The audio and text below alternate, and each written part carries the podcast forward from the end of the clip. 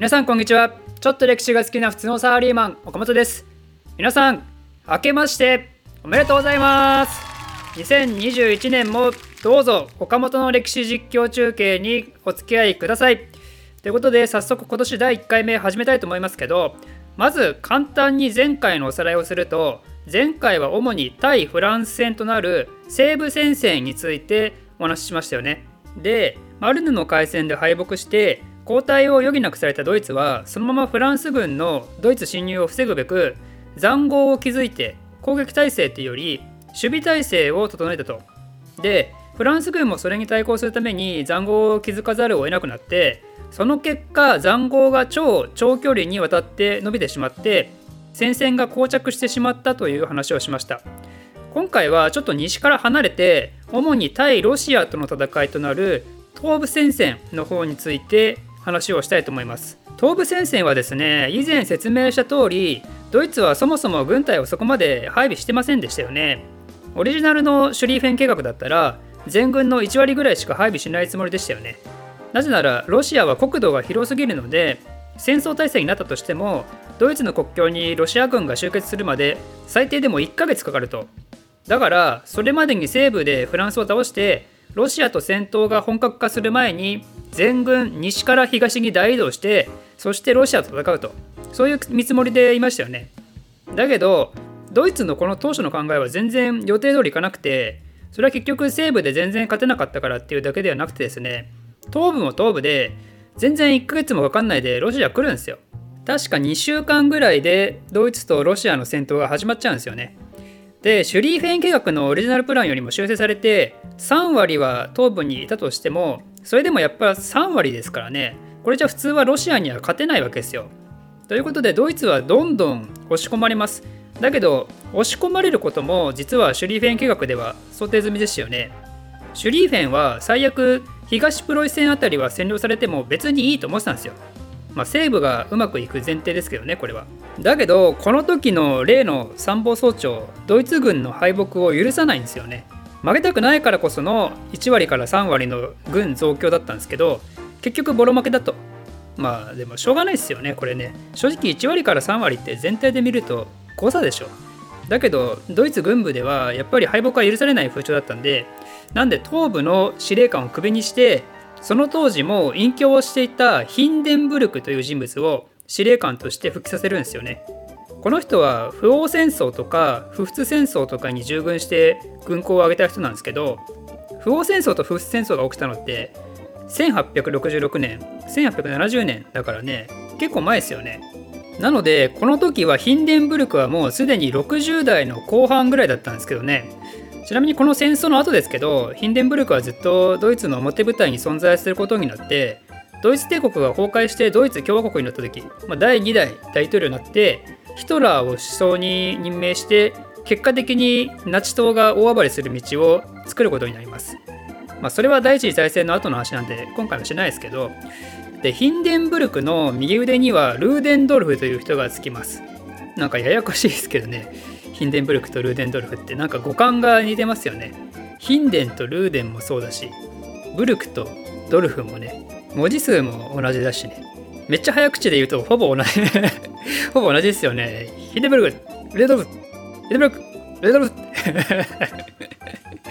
クソしょうもないですけど、あの名前のことは置いておいてついでに言うとこのルーデンドルフも後ほどヒトラーとヒトラヒトラヒトラーとって後ほどヒトラーと手を結んでミュンヘン一揆っていうのを起こします。まあそれも今はまだ関係ないですけど、とりあえずこのヒンデンブルク・ルーデンドルフ体制が初期東部戦線で大活躍するんですよ。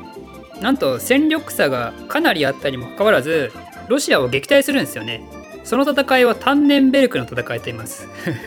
なんかこのタンネンベルクも名前ややこしいですけどね。まあ、具体的に戦力を言うと、ドイツ軍が15万、ロシアが40万以上、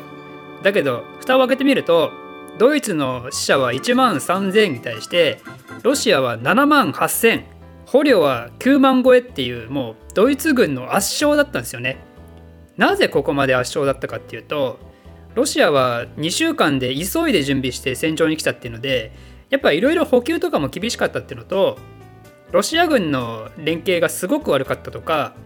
あとはどうやら作戦指示とか戦況報告とかを暗号を使わないで普通の文でしてたりね相手の重要な情報がドイツに筒抜けだったとか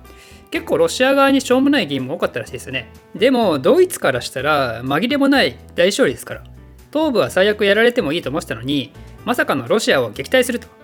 完全にこれも想定外ですよね。西部と東部期待と結果が両方真逆っていう。面白いですよねこれね。でこれによってヒンデンブルクとルーデンドルフは一躍ドイツの英雄として民衆化大人気になるんですよね。ということでこれが1914年の大戦初期の東部戦線状況ですけど1914年の8月から戦争が始まって年末の12月までもうすでにかなりの数の新戦死者が、ね、出てるんですよね。これは同盟国側も連合国側もちなみに連合国っていうのは英仏ロの協商国グループねアメリカ参戦後特に連合国っていうんですけど、まあ、今の時点から連合国って呼んじゃいます。で同盟国側も連合国側もすでに開始数ヶ月で甚大な被害を被ってるんで普段ならもうこの時点で落としどころ見つけて講和に動いてもおかしくないんですよ。だけど第一次大戦はまだまだ続きますよね。なんでだか分かりますか？この戦争は今までの戦争とは特徴が大きく違ったので各国は講和に動かなかったいや動けなかったんですよ。何がそんなに違ったのかっていうとこの第一次大戦は総力戦なんですよね。総力戦つまり政府や軍隊や王族や貴族だけの戦争ではなく国民全員が何らかの形で戦争に貢献してるんですよ。国家の物的人的資源一切を戦争遂行のために動員するという意味です。総力戦という概念は実は第一次大戦後に生み出されるんですけど第一次大戦が総力戦と捉えられる根拠として特に戦争初期に問題になった砲弾不足が挙げられます。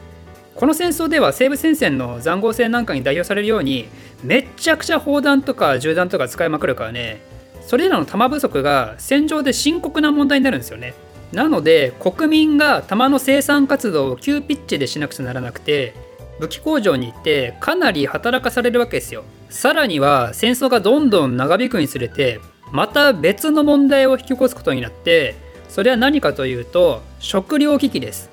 これは特に連合国側よりも同盟国側が深刻なんですけど海洋帝国であるイギリスが経済政策としてドイツに対して海上封鎖するんですよね。ドイツは豚みたいなタンパク源は輸入に頼ってたんですけどそういうのが手に入らないと。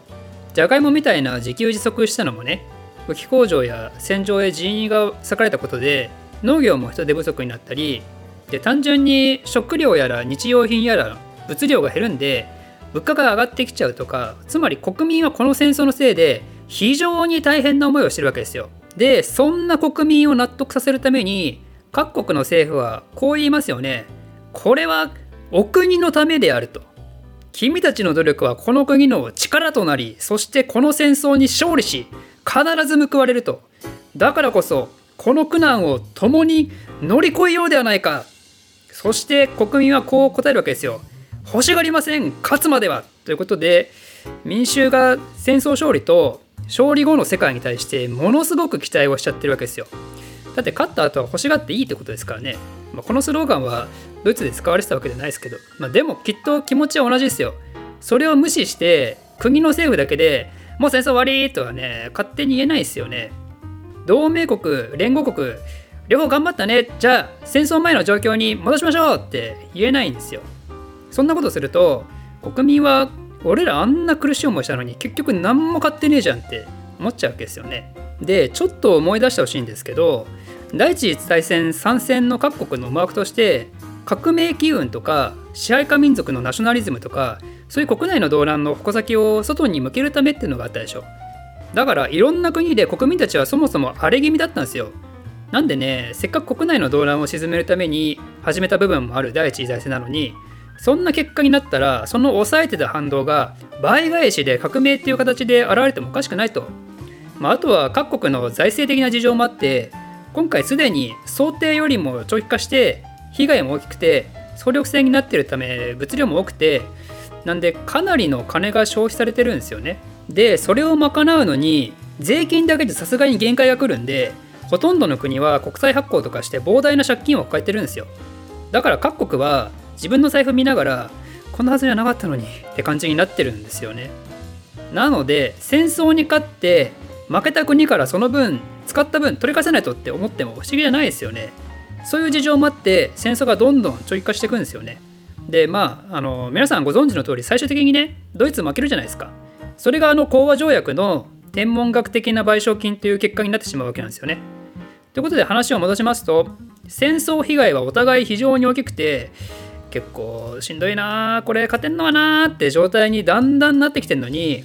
戦争を長引かせるしかなくてこの世界大戦はさらに泥沼へはまっていくこととなります。ということでこの後も引き続き西部と東部に関しての状況を説明したいと思うんですけどその前にですね1914年の年末にはオスマントルコとそしてついに日本がとある動きをするんで次回は一度ドイツを離れてこの2つの国について説明したいと思います。この動画を少しでも面白いためになると思っていただいた方はいいねとチャンネル登録のほどよろしくお願いします。